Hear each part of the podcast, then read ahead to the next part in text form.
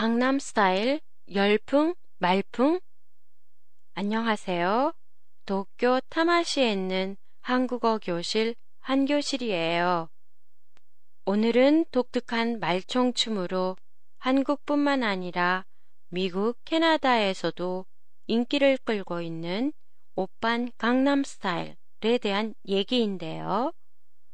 9월 초 한국에 갔을 때 친척들이 강남 스타일, 싸이를 모르냐고 물어왔을 때는 당황했어요. 싸이? 오빤 강남 스타일? 말총춤? 다 일본에서는 들어본 적도 없는 생소한 이름들이었어요. 가수일까? 배우일까? 어리벙벙하고 있는 저에게 어제 캐나다 텔레비전에도 싸이가 나왔어요. 라고 한술 더 뜨는 캐나다에서 온 언니의 말.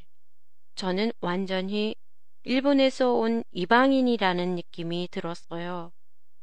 그래서 일본에 돌아오자마자 강남 스타일을 유튜브에서 검색해 봤어요. 지금까지의 한류 스타의 이미지였던 젊고 건강하고 잘생긴 남자가 아닌 중년의 배가 나온 남성이 검은 선글라스를 끼고 랩 리듬에 맞추어 말총춤을 추는 뮤직비디오였어요. 노래의 내용은 애틋한 사랑을 노래하기보다는 중년 남성들이 좋아할 감각적인 내용이 많았어요. 지난주 주말에 볼 일이 있어 다시 한국에 가봤더니 강남 스타일을 딴 무슨 스타일이 광고뿐만 아니라 신문, 방송, 여기저기에서 유행하고 있더라고요.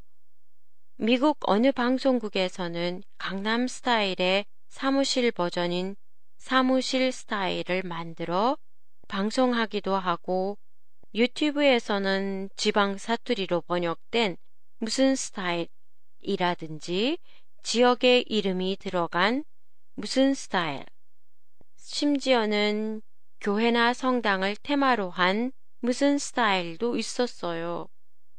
팟캐스트에 대한 여러분의 의견이나 감상을 보내주세요. 보내주실 곳은 한교실의 홈페이지 한교실.com이나 트위터, 페이스북을 이용하세요. 안녕히 계세요.